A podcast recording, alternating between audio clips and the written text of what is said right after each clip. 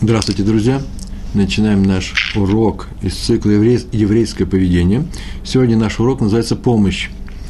Э, мы будем опираться на стих из недельного раздела книги Берешит «Микец». Помощь имеется в виду помогать другим людям. Э, помогать людям во всем, так мы можем сформулировать всю заповедь. Помогать людям во всем, что им требуется, исходя из наших возможностей, конечно.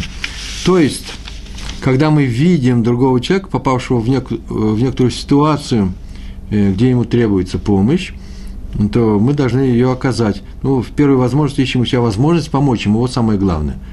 Нам обращаются за помощью, или мы видим, что ему нужно помочь, мы смотрим, можем ли ему помочь. И это вот первая, э, эта вот первая реакция должна быть реализована. Так мы должны поступать. В книге Берешит, 41 главе, ну, в данном случае 33 стих и до 36, э, там, вообще в этой главе рассказывается о том, как Йосеф разгадывает сны фараону. У фараона приснился, фараону приснился сон, и вы помните, он начал опрашивать своих приближенных, своих колдунов, хартумим, и вспомнил один из его приближенных, что в свое время, два года назад он сидел в тюрьме, и там был один совершенно замечательный разгадчик снов – которого для этого, у которого были все способности, был просто талантливый разгадчик, разгадчик. И он сразу посоветовал Йосефа, и деваться было некуда, потому что все уже попробовали свои силы, его позвали этого еврея, который сидел в тюрьме, пригласили к фараону, срочно привели к фараону, и он таки отгадался. Он фараона и правильно отгадал, ему понравилось. И в конце вдруг на ровном месте Иосиф начинает давать ему советы. А теперь, сказал он, посмотрите, 41 главе, 33 стих, а теперь пусть фараон усмотрит, увидит, усмотрит, выберет себе верного и мудрого человека, а потом дальше, да и распорядится фараон и назначит надзирателей, и пусть соберут всю еду, и будет эта еда в запасах для страны, и тогда мы переживем, э, страна Егип, Египта, Мицраем переживет голод. Так вот, почему он начал давать советы – о которых, в принципе, его не просили. Вот э, э, самого этого действия Йосефа, книга Берешит, из Хумаша, Пятикнижия, который дает нам и советы для нашей жизни, для нас, для нас с вами, на этом стоит мусар.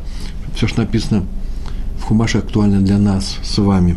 Так вот, отсюда мы учим, что если человек сострадательно относится к другим людям, если он любит людей, человечество, и частных людей, и о, в общем, то он не ждет, когда его позовут на помощь. Само чувство соучастия его подвигает, подталкивает его э, для того, чтобы заставляет его помочь людям, ну, чтобы облегчить им э, ношу беды, скажем, или какой-то других проблем, которые у них возникли. И он э, проявляет э, некоторую инициативу в этой области. Так написал Рамбам и написал в своей книге от имени Авраама Хасида, так он написал – не безразличие Иосифа по отношению к, египтя, к, э, к египтянам, э, над Египтом нависла угроза, э, подвинуло это небезразличие к чему? К его на советы, которые он дал фараону по поводу того, как спасти народ. Иосиф опасался, так написано у Рамбама, что фараон и его приближенные не поймут всю грандиозность той катастрофы, которая надвигается на страну. Он рассказал сон и сон, разгадал его – а что теперь будет? А теперь нужно срочно спасать ситуацию и делать так, чтобы мы э, использовали эту трудность, это, э, эти тяжелые времена, которые приближаются себе в, э, в пользу. Это из, из, из других лекций, из других уроков. Э, известная сентенция, известное правило, что любую трудность можно использовать, наоборот, как к ускорителю, э, как э, к помощи в твоей жизни, любое препятствие. Но не на эту тему будем говорить, а будем говорить о Иосифе. Будем говорить о помощи, той, которую мы учим про Иосифа. Но от себя скажу, между прочим, смотрите, это те самые египтяне, тот самый народ, который погибал от десяти ударов во время исхода евреев из Египта. И Моше Рабейну, в принципе, никого тогда не жалел, он э, навел на них огромную беду, десятикратную беду, а в конце еще и утопил в море. Моше Рабейну приложил к этому руку в прямом смысле, правильно? И в конце концов погубил весь народ Египта. Египет поменялся, там другая нация была, э, потом возникла. Говорят, копты, происходит от древних египтян, не знаю. Но так или иначе, того Египта уже не было уже, уже в древности. Кто, кто это сделал? Это сделал Машарабейну. Сделал Всевышний при помощи Моше Рабену, но за три поколения до Моше этот же самый народ был спасен совсем другим евреем Йосефом. А в чем разница? Почему один спасает, другой погиб, э, их губит? Это замечание в скобках. Тогда египтяне ничего плохого евреям не сделали во времена Иосифа. А теперь они добровольно стали врагами, э, гонителями евреев. Вся разница в этом. Значит, пока нам мы не видим ничего плохого, в людях надо, нужно помогать. Мы сегодня будем говорить о помощи евреям, а уже если я сейчас приехал с семинара из Киева, из-за рубежа, и там всегда на каждый закон спрашивают, а как в случае не еврея, а как помогать евреям в данном случае? Обязательно такой вопрос задается. Э, мне нравится такая готовность евреев помогать не евреям, это нормально, но мы должны знать законы. Сегодня будем говорить о помощи евреям. Но, в принципе, готовность человека помочь другим людям его любовь к людям, наверное, не ограничивается только своим полисадником. Он, наверное, хорошо и относится ко всем, кто живет на его улице или старается примириться. А вот, если возникли какие-то осложнения, а вот это как раз и есть способ помогать, не, помогать людям, помогать не тому, кого любишь, только, не только тому, кого любишь, а помогать вообще людям. Это нас, наш общий такой козырный ход э, наухау, да, называется – не надо ждать, когда у тебя проснется любовь к человечеству. Начинай помогать людям, помогать, уступать, прощать.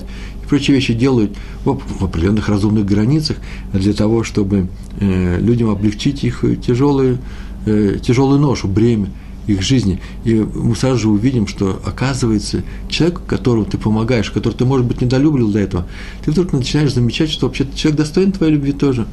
Э, все люди хорошие, нет плохих людей ну, я не хочу вдаваться в новую, новую тему, я никогда не начинал, и нет такого урока у меня, что делать с врагами нам, как ненавидеть. Могу вся добавить, что ненависть вся плохо. Ненавидеть – это вся плохо для того, кто ненавидит а не, того, а не только тому, кого ненавидит. Потому что там это зависит от действия, а здесь уже от самой ненависти. Сердце разъедается от ненависти, которая в ней, в, в нем, в сердце, как, э, как мягкой ткани от э, кислоты.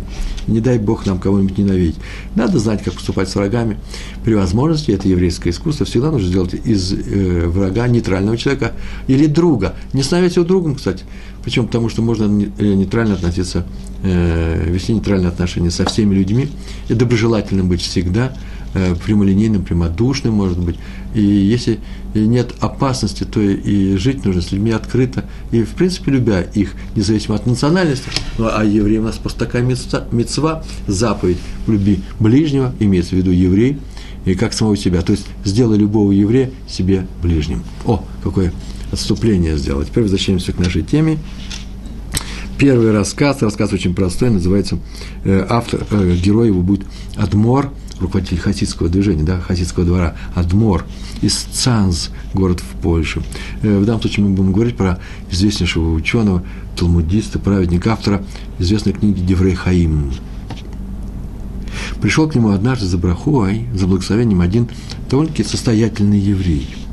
И узнав, откуда он пришел, из какого-то нового места, из другого местечка, или в этом городе, из какого-то района, из какого-то квартала, он спросил, а знает ли он про такого-то больного, и назвал его фамилию, который, имя, который там живет.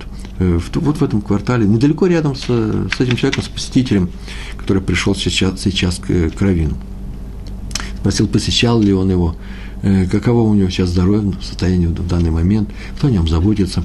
А посетитель, посетитель ответил, что вообще-то, в принципе, у него нет свободного времени, вот так расскажет про район, узнавать, кто чем болеет. Э, весь день он занят своим бизнесом, это очень серьезная вещь, потому что от этого бизнеса он э, какой-то части дает ешивам, помогает евреям, поэтому он занят очень серьезно, нет ни свободной минуты, а вечером он возвращается, занимается Торой, Э, учит Талмуд, свой положенный урок, ведь должен, как он сказал, должен же я заботиться о своем духовном росте. На это Адмор сказал, вне всякого сомнения должен заботиться о своем духовном росте. Ты вообще настоящий человек Торы, настоящий сын учения. Но знаешь ли ты о двух случаях, которые описаны в Торе? Э, в них есть нечто общее. Сейчас расскажу, какие случаи. Э, один эпизод о том, как наш братец Яков боролся с кем-то боролся. С, написано так. И боролся с ним некий человек до рассвета. И это в Берешит, 32 глава, 22 стих, и написано, человек, некий человек Иш. И Раши сообщает, что это вообще был ангел. Не просто человек, а ангел, который с ним боролся. А во втором стихе, в другом эпизоде, в другом месте, в 37 главе, через 5 глав, 37 э, 7 главе, 15 уже стих, э, написано о том, там сейчас я приведу, какая фраза там написана, что там случилось, э, произошло некоторое недопонимание между братьями и Йосефом, и Яков, их отец, в один какой-то момент, в какой-то день сказал Йосефу, чтобы он пошел и, к братьям в те места, где они пасут скот, с определенным заданием. И э, пошел, пошел он в определенное место, и там написано так, и нашел его некто, ишь какой-то человек, и нашел его некто, когда он блуждал в поле. И снова Раш написал, что это был ангел, там ангел и здесь ангел. Но в первом случае Раша добавил, что это был ангел Исава, там тот, который боролся. Персонаж явно отрицательный. Сатан, собственно, собственно говоря. Это обобщ, обобщенный, об, э, персонифицированный образ такой Ецаргара. Тут вообще сатан целого народа. Мы об этом еще не говорили, но вы об этом знаете. Э, Ецаргара бывает не только у одного человека, но еще и бывает у целого народа. В частности, у, э, у Исава, по крайней мере, был – есть много мнений на эту тему. И понятно, что он персонаж отрицательный. Ведь я много слов говорю. Э, сам Адмор Санс говорил короткими, короткими предложениями с этим посетителем. Они знали, что к чему. Он просто называл стих и говорил Раша, а потом спрашивал, почему, и отвечал. Так вот, э, он отрицательный персонаж не только потому, что он боролся со, с, э, с, с Яковом. Ведь интересно, что в конце борьбы, когда наступал рассвет – Яков попросил его, скажи мне браху, благословения. А тут мы видим, что в случае непростой, даже если просто сами будем читать, без всяких комментариев этот стих, как так, ты с кем-то борешься, а потом просишь у него благословения. Отсюда мы видим, что случай непростой, что это был ангел, а раз так, но выполнял какую-то свою ангельскую функцию, не обязательно положительную, но попросил у него браху, значит, он был, наверное, персонажем, персонажем не только отрицательным, не просто отрицательным. А во втором случае, когда нашел кто-то из Якова, не, Яко, не Йосефа, не Йосеф нашел кого-то в поле и задал ему вопрос, где мои братья, а его нашел какой-то человек, когда он заблудился. И Раш написал, что это был ангел Габриэль, персонаж вообще, в принципе, положительный. В чем разница? В чем, как мы устанавливаем положительность, отрицательность этого персонажа? Дело в том, что с Йосефом незнакомец не сам, вернее, не, да, сам поспешил помочь Йосефу, как только увидел, что у него есть проблема, он заблудился, и спросил, кого ты ищешь? Это его инициатива была, кого ты ищешь? После чего показал ему дорогу. А в случае с Яковом они боролись, и когда под утро Яков сказал, благослови меня, тот отказался, даже когда его просят, сославшись на то, что у него нет времени. Интересная вещь, да у ангела нет времени.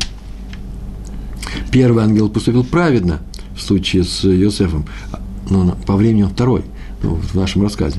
А второй выступил как злодей. Первый помогает до просьбы о помощи, а второй не помогает и после просьбы. Так он сказал этому человеку. Я не знаю, пошел, побежал он к тому больному в городе Цанс или не побежал, но, по крайней мере, это было рассказано все именно в этом эпизоде.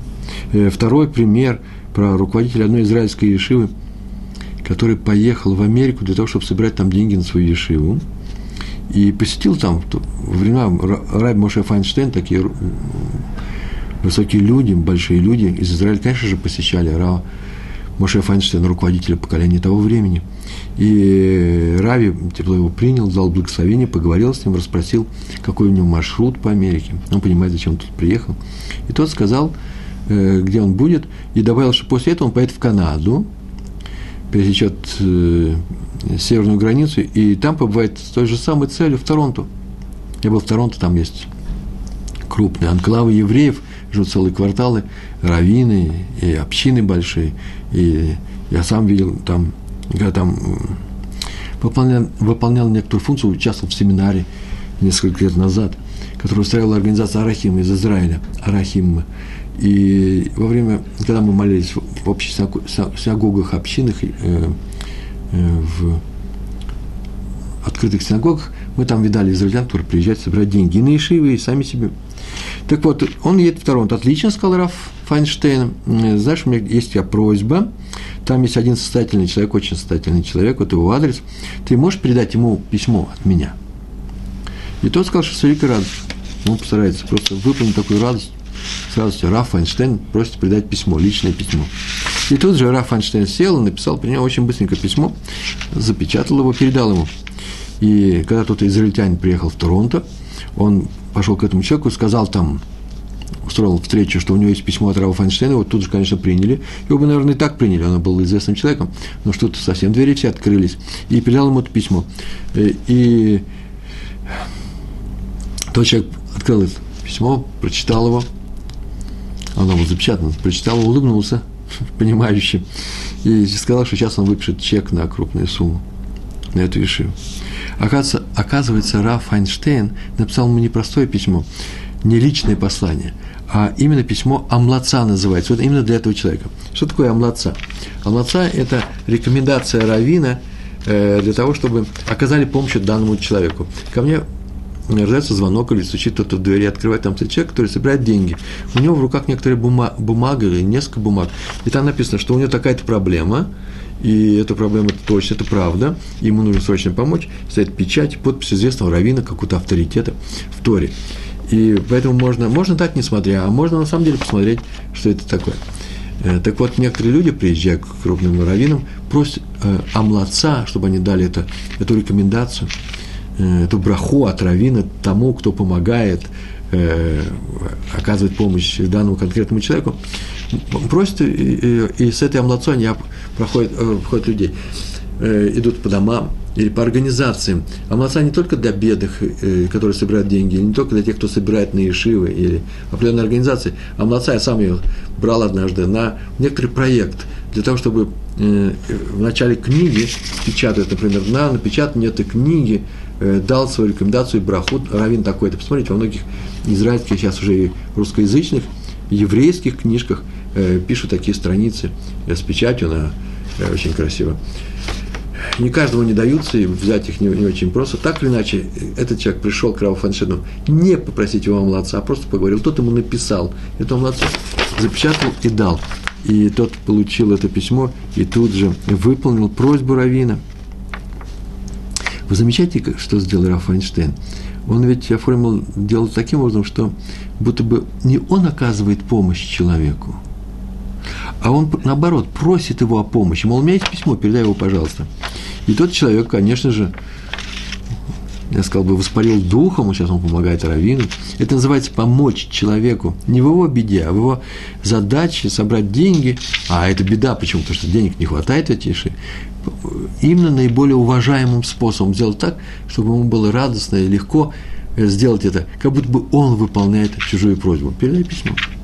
Вот видите, смотрите, какая, какая еще оказывается помощь. Ну, уважительно нужно ее давать, а не сверху нет, на, вот тебе возьми. Я выше, ты ниже, ты же берешь. Кто-то протягивает руку, он всегда чувствует себя ниже. Так дайте деньги так, чтобы человек увидел, что он очень высоко стоит. Раф Йосеф Канеман, руководитель Ешивы Поневиш в браке, крупнейший раввин э, своего времени. То есть нашего, в принципе, времени, он умер совсем недавно. Э, но если последние 50 лет считать нашим временем, в последний, в, во время британского мандата был период, очень тяжелый период с поставкой хлеба в Нейбрак. Нейбрак был совсем молодой город, э, рядом с Тель-Авивом, и в Тель-Авиве еще, еще, еще можно было достать хлеб, а в Нейбраке туда его хлеб просто не заводили. Не было хлеба в стране. И, не, и несмотря на приближающийся комендантский час, днем уже, узнав про эту ситуацию, Э, у него были какие-то связи по доставке хлеба, он э, сел в автобус и поехал в Тель-Авив, это недалеко, но уже вечерело. И он, когда достал хлеба, он позвонил в Бней Брак и э, э, э, попросил своих двух учеников, чтобы они его встретили, уж очень тяжелые, он сумки, большие пакеты с хлебом, с батонами хлеба вез, и чтобы встретили его на конечной остановке автобуса. И э, он приехал, и он с огромными мешками, с буханками хлеба спустился – э, из автобуса, и они взяли все это, схватили, сейчас помогать своему раввину, но он отказался, сказал, что и часть, третью что точно он возьмет, он хочет, чтобы они ему помогли, но он тоже будет тащить этот груз, э, нести этот груз вместе с ними. Э, Тора ведь повелевает, повелевает помочь разгрузить рух, рух, так он сказал, рухнувшего под э, тяжестью груза э, осла, только вместе со, с хозяином – да, чтобы помочь ему встать. То есть хозяин тоже должен участвовать в исполнении этой заповеди. И, и то, да, так называется, с ним вместе. Вот вы, пожалуйста, выполните эту заповедь, и вместе с, с вами мы принесем этот груз. Вот об этом написано про Иосифа. Кроме того, что Иосиф стал правителем Египта, и он стал снабжать хлебом весь народ, это в нашем разделе, кстати, в э, Микец, в Берешит, 42 глава, там 6 стих, посмотрите, там так написано. Кроме того, что он стал начальником, он стал еще и снабжать народ хлебом. Йосеф, он начальник над всей страной, и он снабжает, Машбир называется, снабжает едой весь народ. Его никто не просил, но он стал поставлять египтянам хлеб. Почему? Сострадая, э, проявляет собственную инициативу. Не ждал, когда они к нему придут. Они к нему придут еще. В этом стихе, в шестом стихе этой главы, мы видим, что он не дождался их, их просьбы. Он начал снабжать, поставлять им хлеб раньше того. Так вот, мы с вами потомки Авраама Авину, а Авраам Авину принес этот мир Хесед, то, чего не, раньше не было. И необходимости в этом Хеседе люди вообще-то не видели. Для того, чтобы Хесед правил миром, у нас написано, что на Хеседе весь мир поставлен. То есть мир настолько устойчив, настолько он стоит, настолько он безопасен, настолько он приятен, настолько он вообще э, приспособлен к жизни, насколько в нем есть хесед, милосердие, милосердное отношение людей друг другу. Это, в частности, э, касается нашего урока, когда мы помогаем друг другу. Помощь – это весомая часть хеседа – самой, может быть, весомой части Хеседа.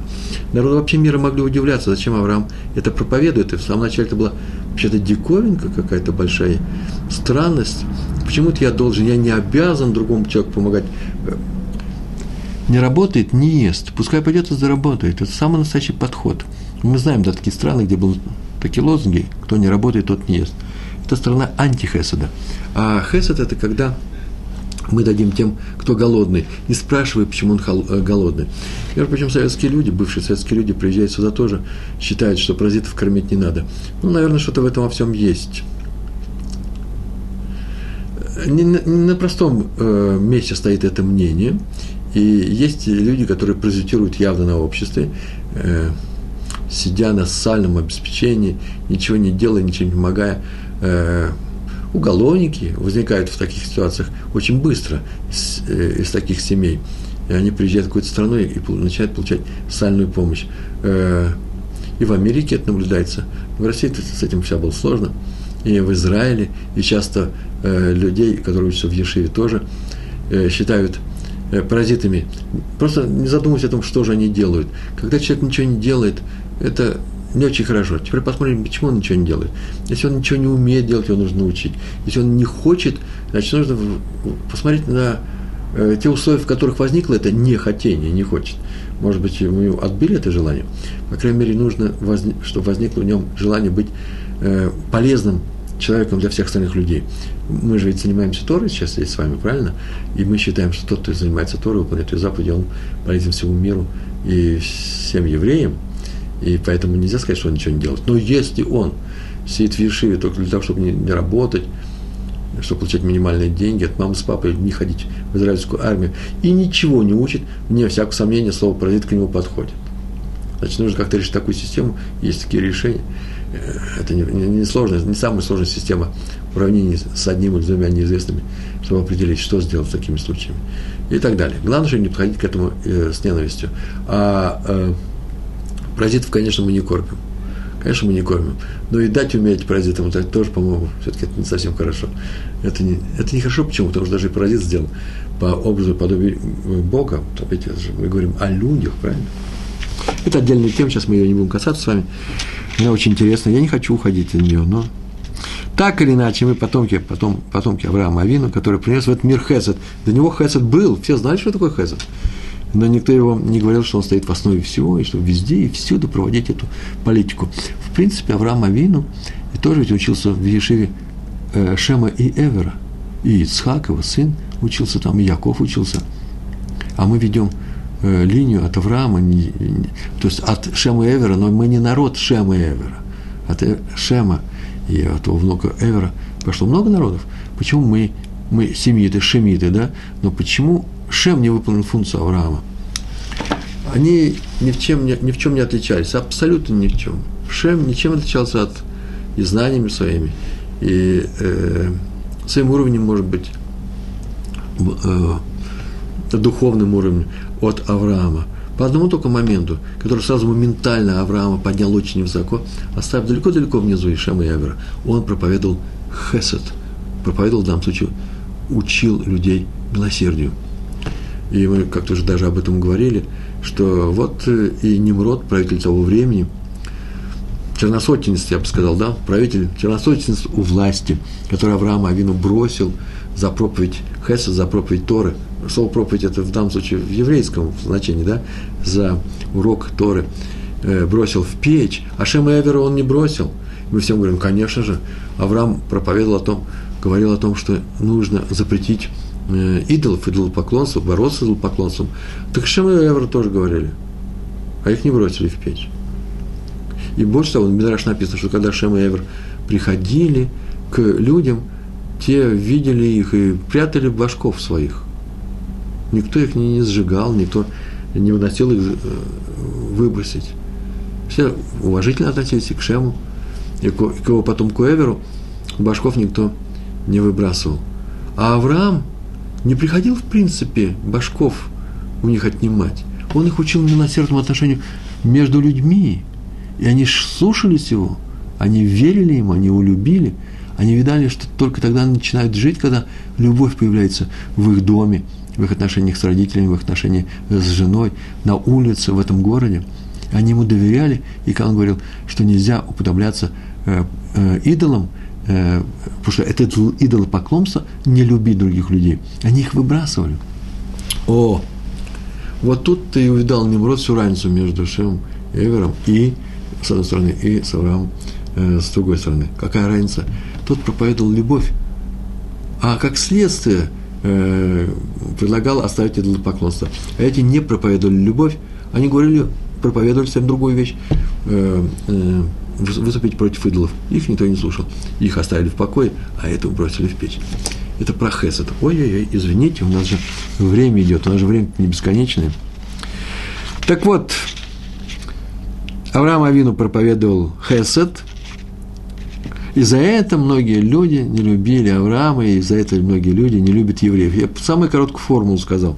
В частности, например, национал-социалисты с их теорией социального дарвинизма, о том, что дарвинизм сильный побеждает в популяции а не слабые, слабые уходят, рецессивных генов у нас не остается, и популяция выживает в трудных условиях. И этот закон дарвинизма или социального развития, э, э, эволюционного развития, эволюции, да, никто не отменял, а вот люди почему-то его отменили и э, решили выйти за рамки этой природы – вопреки своей природе, ввели такую вещь, как помощь внутри, начинают помогать коллегам, сумасшедшим, бедным, тем, кто не, вообще никаких, ничего полезного обществу не дает. Паразитов кормят, коллег и людей, пенсионеров. Они были полезными этими людьми, а теперь они паразиты. Нет, я понимаю, это шутка, это не возражение против тех, кто считает, что паразиты существуют. Так или иначе, евреи – это те, которые после, кто, после Авраама Авину и внесли в этот мир эту неправильную составляющую. Так вот, если мы хотим оставаться евреями, то надо помогать слабым людям. Это, мне извините, это наша, наша кредо. Даже если прямой обязанности у нас нет помогать данному человеку, мы должны ему помочь. Это чисто еврейское занятие. Э, и э, черта. Продолжаем, у нас еще очень много листов, я ничего не успеваю. Сейчас все успеем, с Божьей помощью. Адмор из Гур – гурский адмор, автор Сфат Эмет. То у нас был адмор из Санса, сейчас будет адмор из Гур. А, кстати, между прочим, в этом рассказе будет еще присутствовать адмор из Лодзи. Лодзинские хасиды были. Раби Ляху Хайм Майзель. Так иначе, жил в Лойде один еврей по имени Хаим. Да, точно, Хаим. Кстати, между прочим, хасид он был радумский, из э, Радумыш.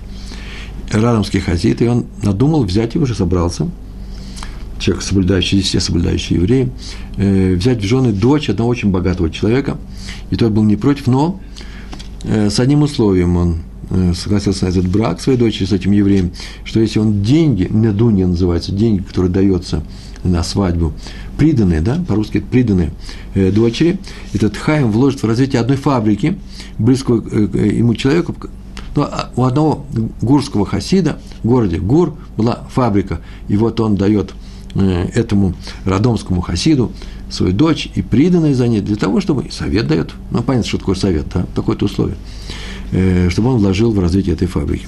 Ну, прежде чем подписать договор, наш Хайм что сделал? Поехал советоваться с кем? С гурским рэбе, потому что, поскольку все происходит в Гур, фабрика в Гур, с Адмором, э, я сказал Адмор из Гура, а имя его не назвал, Иуда Ариелейб, Альтер. Это имя, между прочим, я никогда не называю сроки жизни, а сейчас, поскольку здесь будет разговор по телефону, то нужно сказать, что как в какое-то время жили. Телефоны уже были. Первые телефоны. 1847 год, 1905 год. Это сроки жизни Иуда Альтер Гурского Адмора из Гур. И то пришел к нему, чтобы, то есть поехал к нему, чтобы узнать, что он скажет об этой сделке. И он поехал на поезде, оказалось, что в, в том же поезде едет Кребе Альтеру, вместе с ним едет Раф Майзель, э, э, Адмор Равин Лодзи. Но они пришли к Адмору, первым зашел Раф Майзель, вы пока понимаете, понимаете эти имена, да, фамилии. И вошел и тоже вышел. После чего зашел Хайм и подробно поговорил с Адмором, это заняло время, получил от него благословение, несколько советов, пожелания успеха – Броха Вагацлохи. И еще Адморова спросил, между прочим, ты не приехал, ты, ты же из Лодзи, ты приехал не с Равом Майзелем э, в одном поезде. Он говорит, да, с Равом Майзелем. Говорит, ты возвращайся вместе с ним. Ну, раз Раф сказал, Раф сказал, то так они и сделали. Раф из Лодзи его подождала, и они сели в поезд и поехали. И когда они поехали обратно, э, Раф Майзель рассказал ему, зачем он вообще приезжал к Адмору из Гур. История в истории. Он всегда занимался, Раф Майзель, постоянно выкупом пленных – это очень важная вещь. В данном случае, какие плены? У нас пиратов не было, но евреев и в Польше, и в России часто незаслуженно, а я скажу заслуженно, что это совсем другое дело будет, сажали в тюрьму. А раз так, то их нужно было оттуда выкупить. Я не знаю, как их выкупали, не, наверное, не было э, прескуранта цен, но, по крайней мере, прескурант цен в России и в Польше всегда бывает. Это называется круптин, круптированность среды, да? Э, были какие-то свои прескуранты. Э, какие-то деньги это стоило. И ему нужно было собрать на одного еврея из тюрьмы, наверное, в виде взяток, э, большую сумму денег, 30 тысяч рублей, тогдашних рублей, это огромные деньги. Я верю в то, что это огромные деньги. И он обратился к евреям своего города, Лоди, надо понимать. Те почти ничего не собрали, не получалось. Уж больно, наверное, много собирал.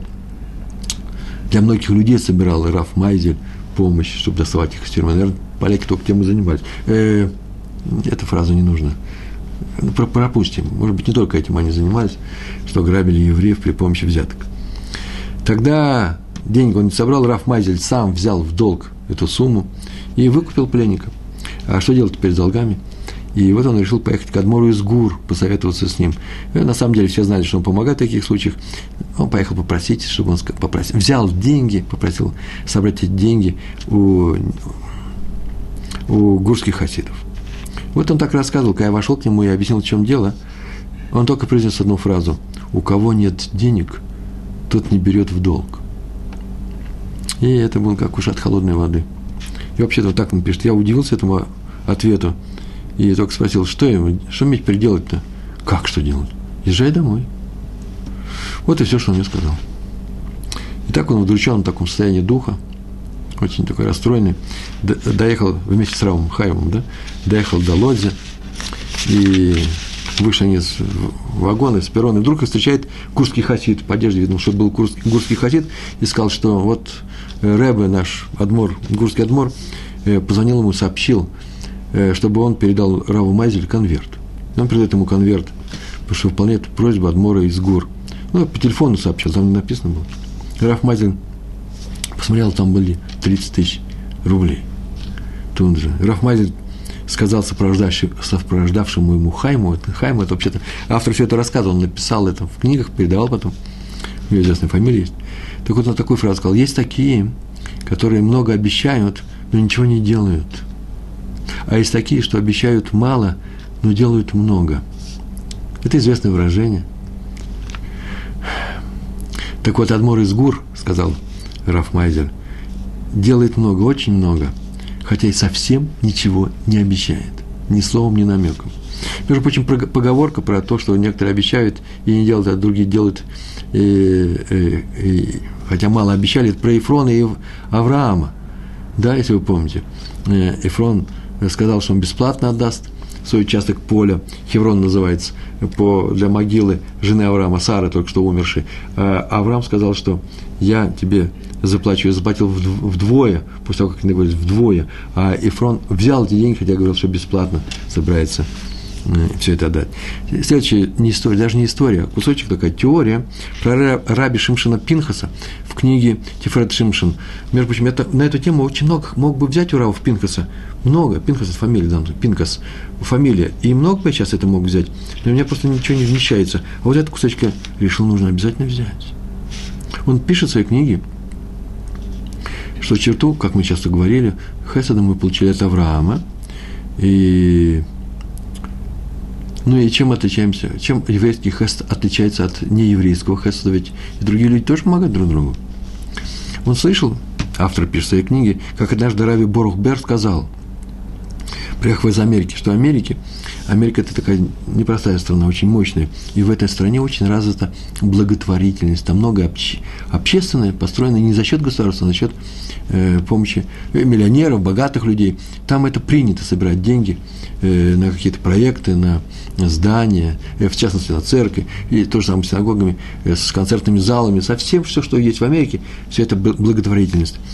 И он сказал, Раф Бурухбер, наверное, поэтому американцы никогда не видят войн на своей земле. Можно показать, откуда он это вывел, из таких стихов Торы. Э, но, а вот э, теперь Раби Шимшин пишет, чем отличается хест евреев от нееврейского. Там тоже очень хорошо. И дает ответ. И нам некогда, поэтому я даю все коротко. А тем, что не еврей дает большие деньги организациям, именно на крупные проекты. Сотни тысяч долларов там в Америке. А и небольшие деньги в виде пожертвований частным людям, частной семье, э, по 100-200 долларов. Там так принято. А у евреев наоборот – организации, вот, в частности, израильские, еврейские организации держатся на помощи за границей, а все внутренние деньги маленьких, э, э, не маленькие, внутренние деньги помощи Хеседа, которые идет на поддержку, идут на поддержку отдельных людей, семейств, небольших ешив. Здесь именно э, помощь, мелкая помощь очень развита. А крупная, она считается, она отодвинута на второй план. И описание очень простое. Легче вникнуть в дела далекой какой-то известной организации, где-то которая как гора возвышается над равниной мелких бугорков простых людей, а не в проблемы маленьких людей, которые живут, может быть, в твоем доме, в твоей улице, в твоем городе. Поэтому, почему евреи возникают, вникают в суетносой, да, вникают в дела простых людей, потому что именно этому их научил Авраам Авину. Помогай конкретному человеку, помогай конкретным людям – и даже когда ты собираешь деньги на бедняков своего города, обрати внимание, как это делятся эти деньги. Не просто давать деньги, чтобы, я не знаю, там, э, Карнеги Холл поставить. Это очень хорошо, когда все уже сыты. Сначала посмотри, что в Карнеги Холл не ходили голодные, накорми их. Раби Шмуэль Финкель. О, это крупная семья. Сейчас будем говорить про внука Сабы и Слободки, э, раби Натана Цви Финкеля. И после своей свадьбы он поехал в Варшаву, чтобы внести деньги, тоже получил Недунья, полученные на свадьбе, подарок жены, да, как называется, приданное, э, внеси какой-то бизнес. И купил несколько в Варшаве, купил несколько, несколько вагонов муки, ну и прочей какой-то еды, снеди там, что там вот, э, какого-то пропитания, как все это называется, пропитание. А мука точно, несколько вагонов. Для того, чтобы потом сделать какие-то торговые операции, перепродать, я не знаю, что там делается отвезти куда-то там продать. И тут разразилась Первая мировая война, началась Первая мировая война. И цены на, на муку в один день выросли до, до небес. Многократно выросли. И он стал перед непростой дилеммой, это большое испытание. Или моментально разбогатеть. Прямо сейчас продашь большие деньги, можно перевести их в доллары и уехать. Тут же. Или раздать муку беднякам, которых сейчас вообще ничего нет, они вообще ничего не могут купить. Потому что хлеб в магазинах стоит тоже запредельный, пока он есть большое испытание. И он выбрал раздать еду беднякам.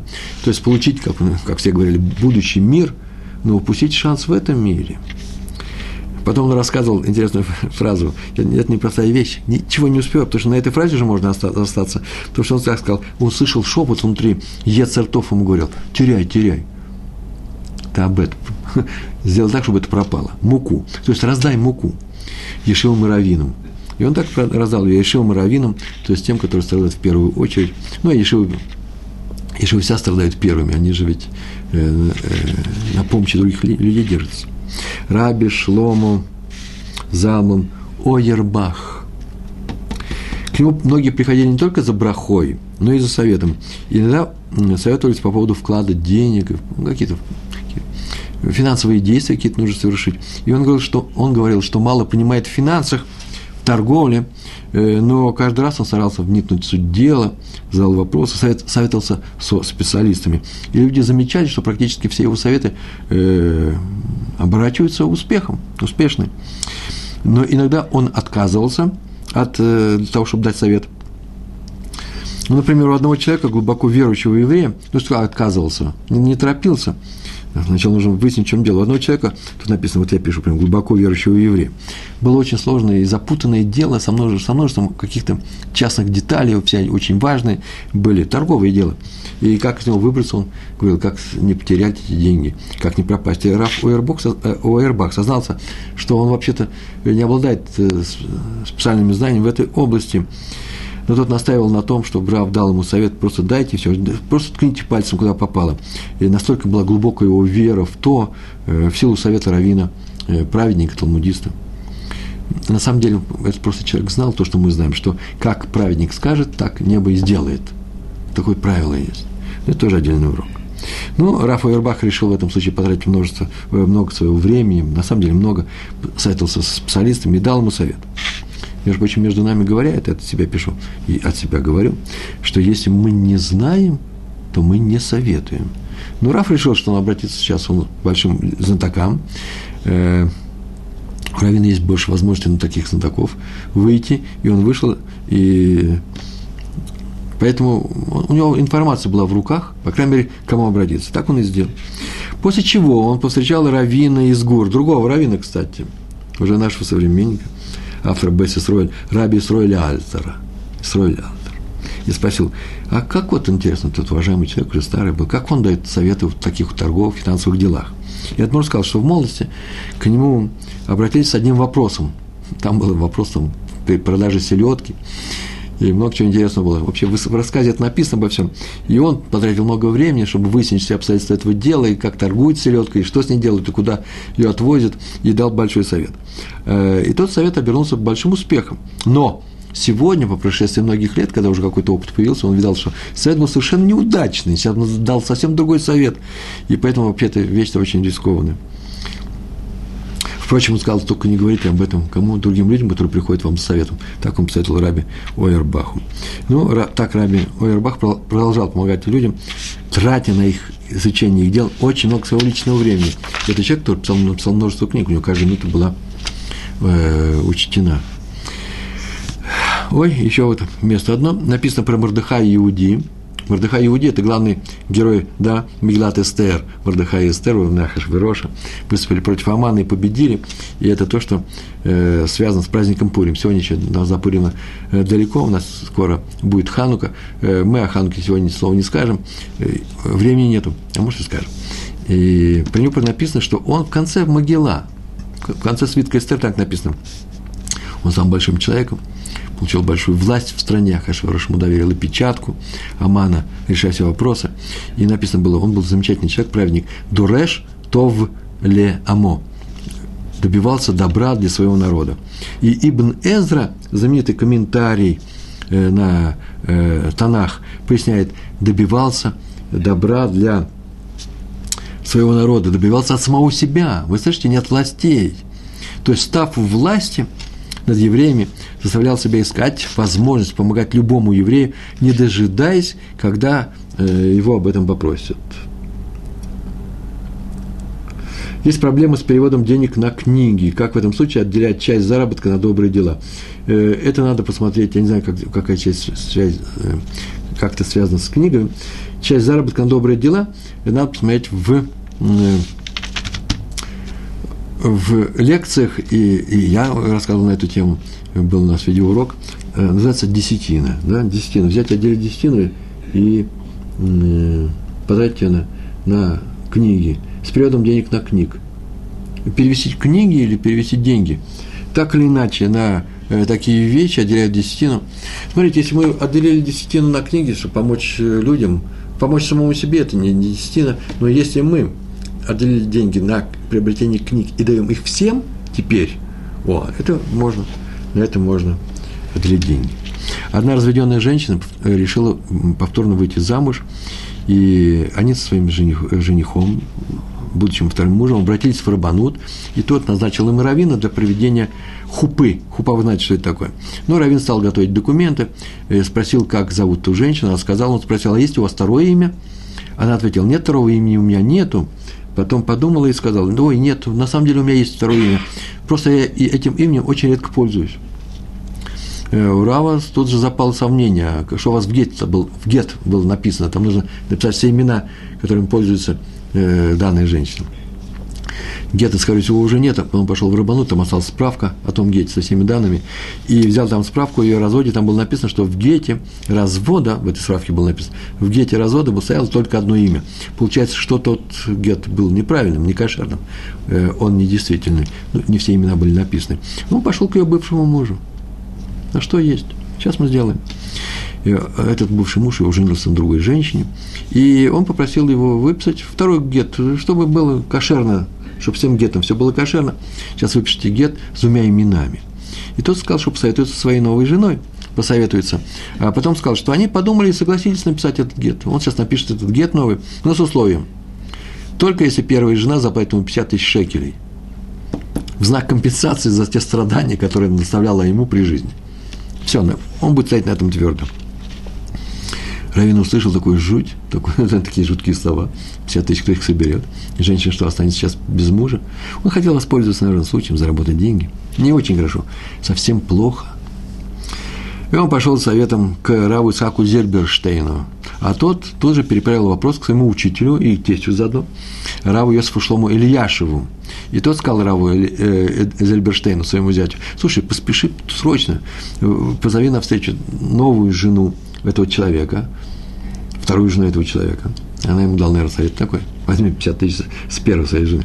И скажи ей, что она находится в большой опасности, срочно, срочно. Почему? Да ее же муж нарушает запрет на многоженство. Первую жену-то он не развелся с ней, потому что гет недействительный. В этом-то все и, в этом содержание всей проблемы. А раз так, то он нарушает херем драби гиршом, гиршом, а это что это означает? Это означает, что сейчас он большое нарушение делает. Нужно спасаться, бежать от него срочно, он многоженец. Разве Берштейн так и передал, и сказал, нужно срочно бежать от этого человека, пока не случилось несчастье, настоящее несчастье. Нарушаете решение крупнейшего мудреца с э, последнего тысячелетия, Раби Гершова. То так и сделала, взял и уехала. Муж прослышал про решение, про указ Раби Ильяшева и про то, что жена его убежала, ее нужно спасать, вторая жена убежала, тоже перепугался, прибежал в Рабанут и тут же написал гет бывшей жене, не заикаясь даже ни про какую компенсацию, ни про какие 50 тысяч. Вот реальный совет, как помочь человеку в беде. Равинский совет, непростой совет, но он реальный. В городе Петриков или Петраков, не знаю, в Польше, жил еврей по имени Раби Строил Ойербах. Скажите, вам нравится? Я не вижу ответов. Вам нравится, когда я рассказываю все время а Заева из Украины, привет, ко мне пришел, большое спасибо. А, я сейчас только приехал с Украины, с Киева. Так вот, э, на чем мы остановились?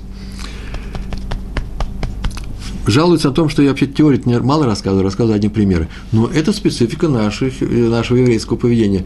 Э, на ком и учить еврейское поведение правильно, как не на э, эпизодах из жизни наших э, праведников, наших талмудистов, наших великих евреев нашего времени. В городе Петриков жил еврей по имени Рэбе Сроль Ойербах. Не этот Ойербах, не из этой семьи, не родственник нашего Ойербаха, Раби Шлома Залмана, Зацаль. И в те времена главным раввином там, в городе Петриков, был Раби Иуда Мейер Шапира, будущий главный раввин э, Люблина, тот, кто предложил изучать всем евреям да, э, Дав Юми, каждый лист, каждый день лист э, э, Талмуда.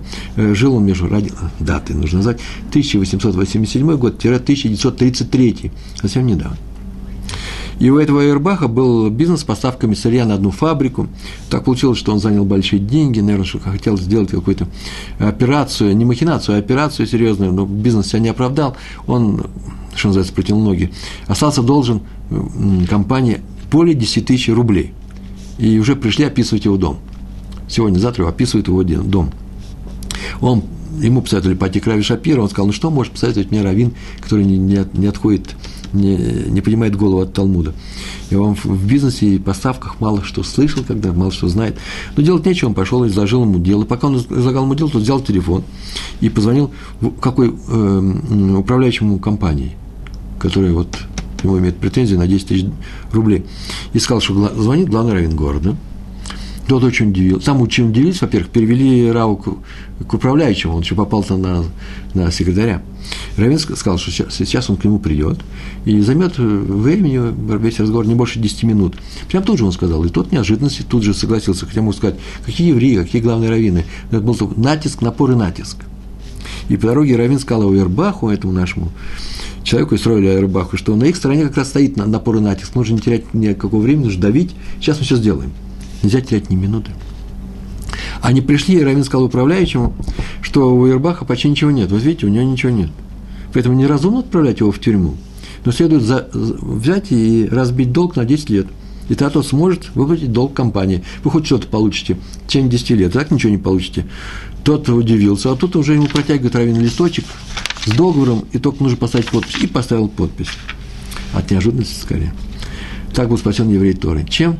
Без всяких разговоров, кто кому чего должен. Тут же он нашел ход, напор и натиск, и спас еще одного еврея, еврея от разорения. Да и компания ничего не потеряла, просто взяли и перевели долг во что? В, э, в кредит. Раби Сройль Салантер всю жизнь занимался помощью другим людям, считал, что главная составляющая его жизни именно помогать, не преподавать и учить, а именно помогать людям.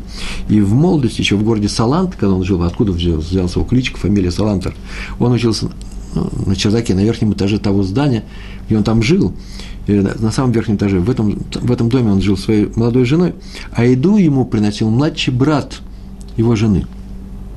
Это, какую еду он приносил? Хлеба, э, стакан горячего кофе и э, угод, несколько печений. Я новое слово выучил, печенька. Э, сегодня я был, вот вчера я был в Киеве. Вот, вот этих печенек, по, по, на человеческом языке говоря, угод – э, приносил к нему. И вот он даже он принес и говорит, этот младший брат, что сейчас он переходил через улицу э, с дома э, тестя, э, нес это, и вдруг увидел, как студенты Ешивы, которые напротив находятся, Хедера, не скорее Ешивы, сказали, ух, какой хороший завтрак. Вот если я бы такой завтрак съел бы, то уж точно, если мы такой завтрак бы поели, то уж точно мы бы учились намного лучше. И тогда услышал это Раби Исроэль Салантер, еще не Салантер, Раби Исроэль, и сказал, слушай, отнеси к нему кофе и угод, печеньки ты отнеси, а мне оставь хлеб. И тот и отнес. Этот кофе поделили там на три части, эти угод поделили, и все были довольны. И все, вся история. Только нужно добавить, что теперь несколько лет так они поступали.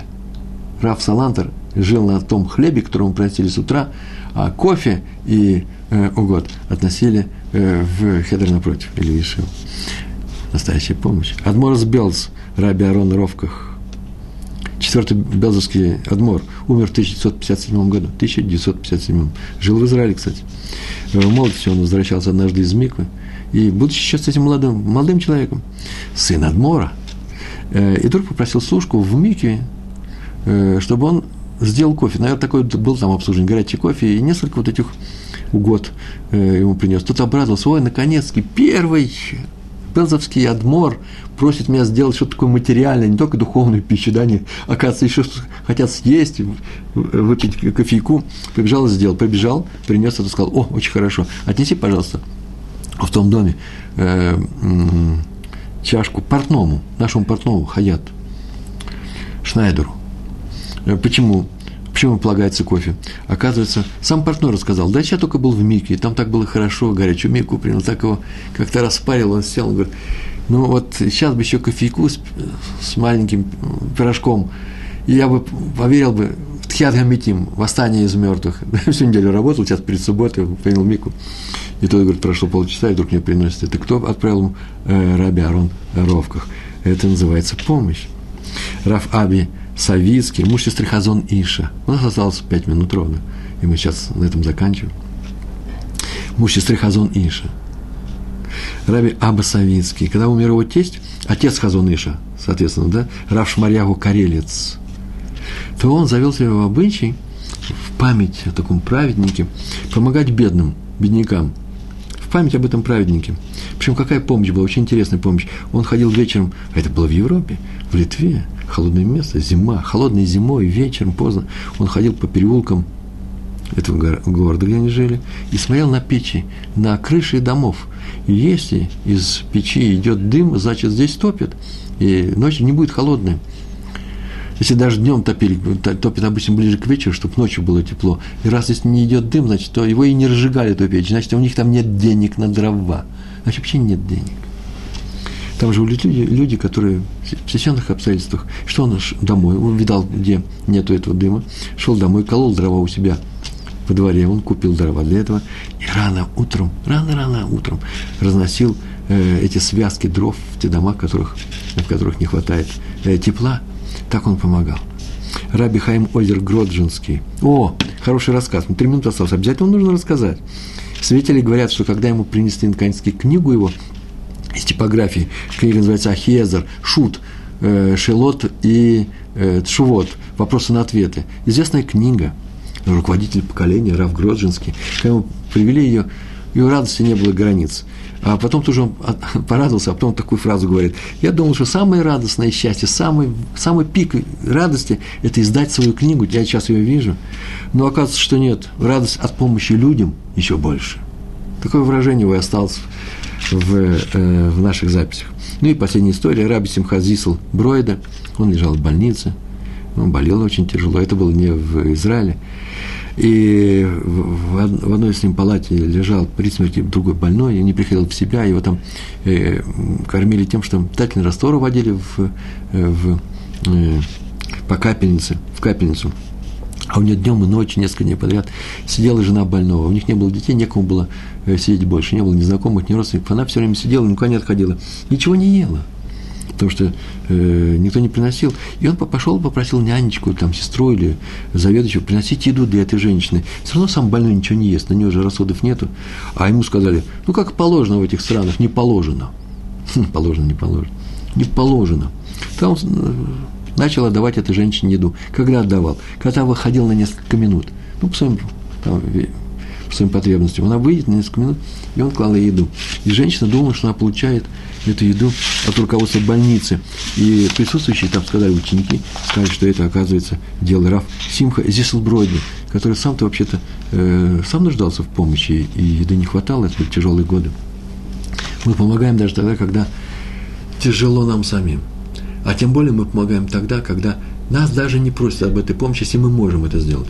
Я сейчас говорю такие фразы, как какой-то теоретик, и сам я, конечно же, не, не всегда соблюдаю все это. Я знаю теоретически, что так нужно поступать.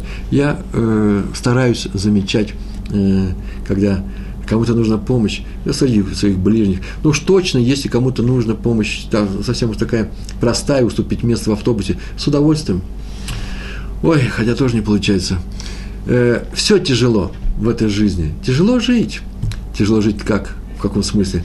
Тяжело преодолеть самого себя и сделать то хорошее дело, которым нас учила Авраам Авину. Я стараюсь, я стараюсь научить этому э, своих домашних. Тем, тем, трудно помогать, но стараемся, по крайней мере, оказывать помощь, когда нас просят.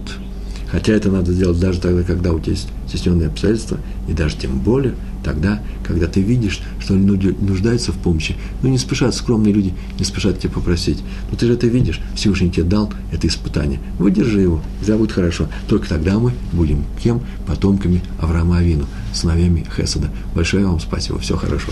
Шалом, шалом.